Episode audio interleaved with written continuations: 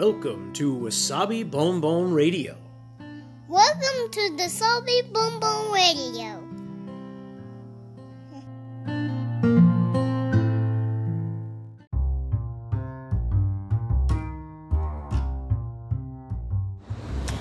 皆さんいかがお過ごしでしょうか？ニューヨークシティ郊外のワーキングマザーロッキンわさびです今日もつれづれ話にごゆるりとお付き合いくださいえー、っと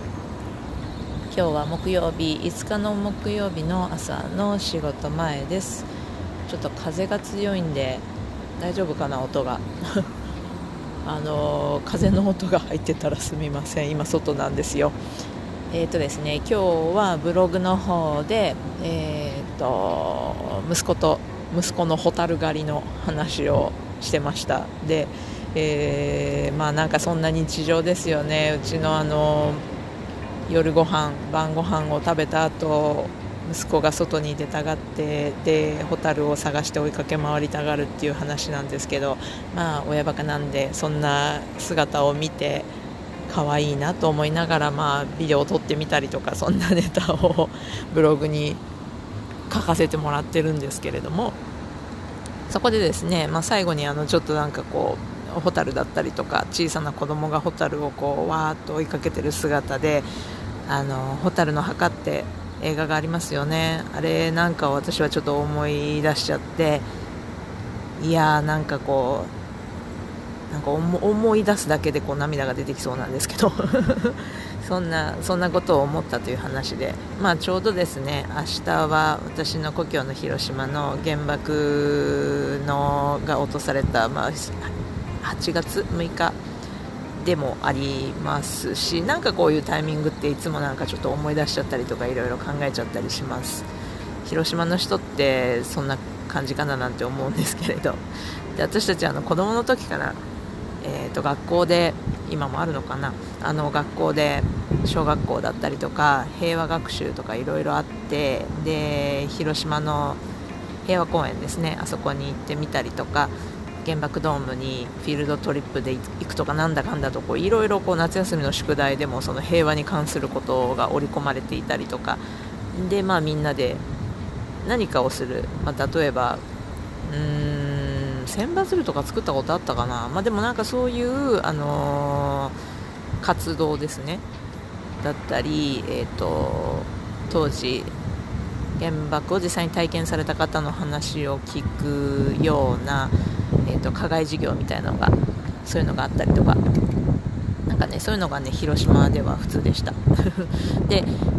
まあ私に限らずなんですけれど身内で例えばおじいちゃんおばあちゃんひいおじいちゃんひいおばあちゃんとかがあの実際に原爆に遭われたその日に原爆に遭った原爆があった日に広島に行ってでその時のことを覚えてるっていうようなそういう家族がいる子供もたくさんいました。で、まあ、全然珍しいことではなくって、まあ、よくあることよくあることって言ったら変ですけどで私もその1人だったんですよね。子供ながらにあのうちはえっと、広島の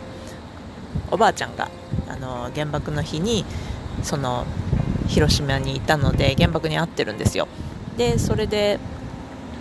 まあ本当にこんなことに生き延びたっていう人だったのででそのおばあちゃんと私は一緒にあの育ったというか一緒に暮らしていまして。でこれね後から知ったんですけどうんと私が子供の時なんか物心ついて、まあ、物が分かるようになった頃にはおばあちゃんからはそうですね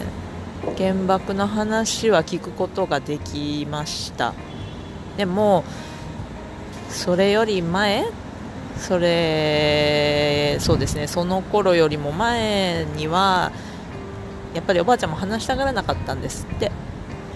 でもそれってあのたくさんの原爆に遭われた方に共通するというかでよく聞かれることなんですけれども、まあ、やっぱりすごく、まあ、想像できないですよね、私たちからすると。でもそんな想像できない大惨事を目にしてでそれがあまりにショックだったというのもあるでしょうしうーん思い出したくないっていう気持ちもやっぱりある中でそうするともう話したくないとか、まあ、本当に思い出したくないから口にもしたくないしそういう話もしたくない。で、まあ、そういう声もやっぱり多いんですよね。で多かったのかな。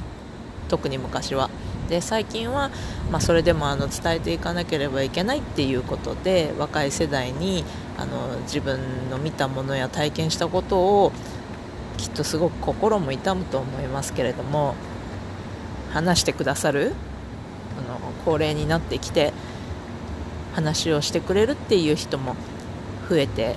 きてるようなんですよ。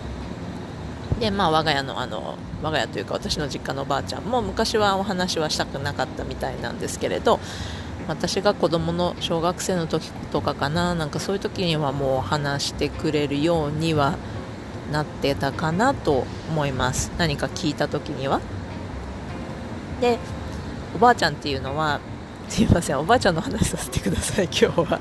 えっとそのそう8月6日の原爆のあった日おばあちゃんは小学生ぐらい11歳だったかなの年だったんですよ。で学校に行く子供だったんですけれどその日ね、あのー、学校は市内の方に本当にもう、あの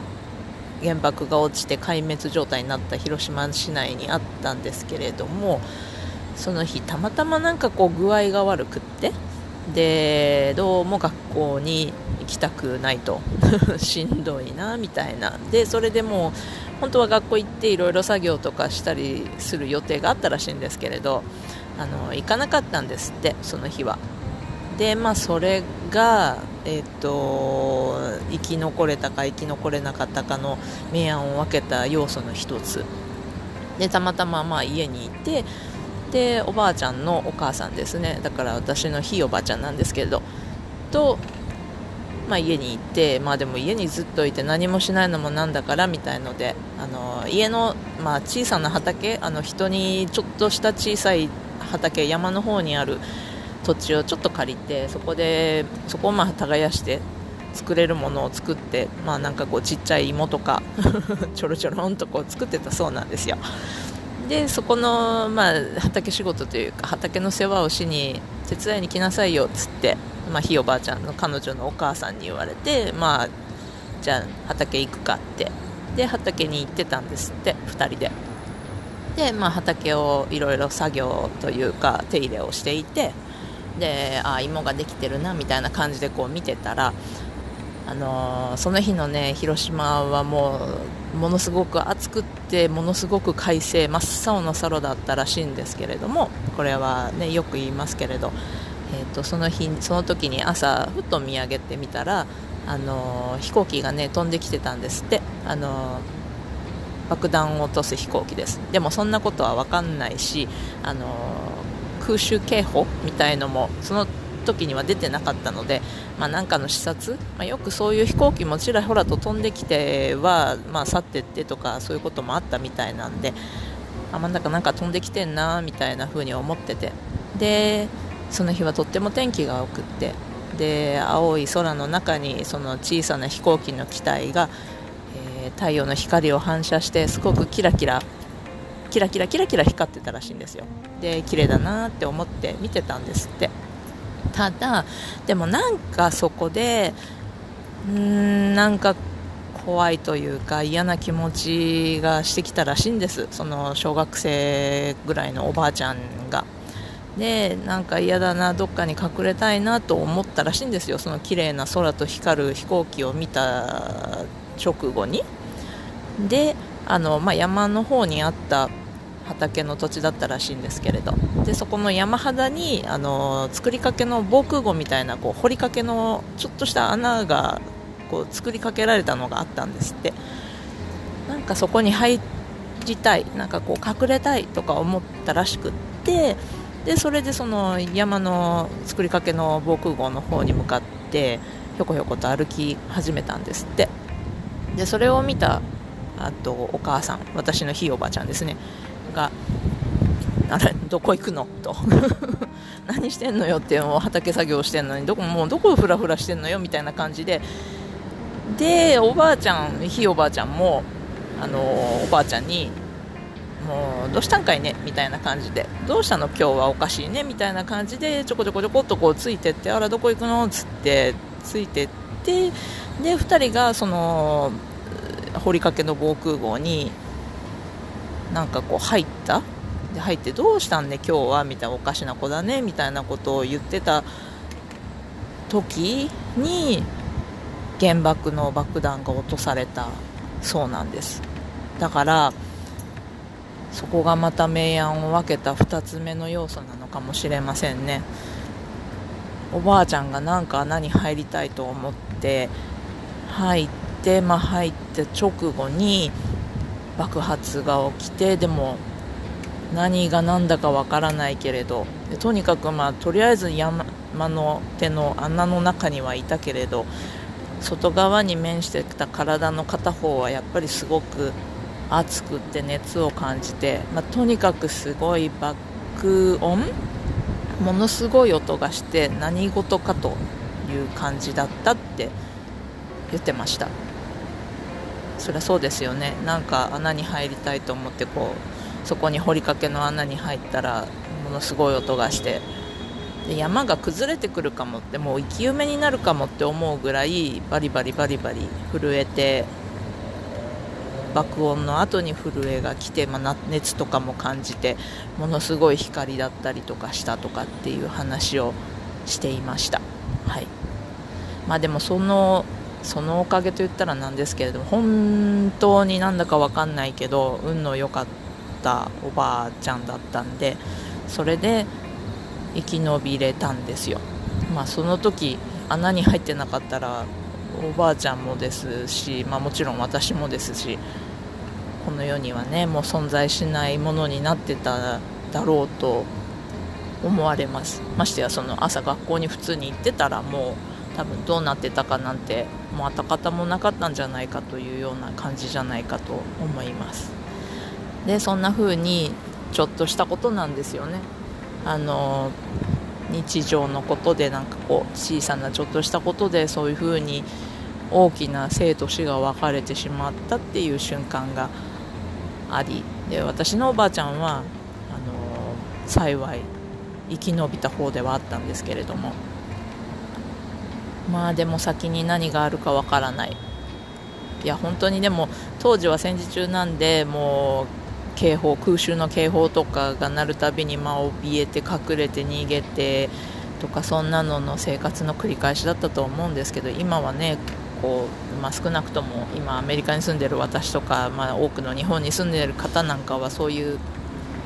心配などすることがまずないじゃないですか。だからこういう感覚って本当にわからないですけれども。でも何でしょうね。そういうふうに考えなくても済む。普通にしこう生きてて私なんか息子がホタルを追いかけてて可愛いななんて思うって思えるっていうことが本当に本当なんか幸せなことだななんて思います。でまあさ一瞬先は闇じゃないですけれどもどこで何が起こるか本当にわからないなんかこう人の人生どこでねちょっとしたことでその後が大きく変わっちゃうっていうこともきっとたくさん多々あると思うのでなんか今を大事に生きたいななんてますます思っちゃうわけです ということです。えっ、ー、と今日ちょっとおばあちゃんの話なんですけれども、まあ、ちょうどあの広島の原爆の日になるのでなんかそんな話をさせてもらいました。聞いてくださってありがとうございます。ということででは皆さん今日もね大事に一日頑張っていきましょう。良い一日をお過ごしください。それでは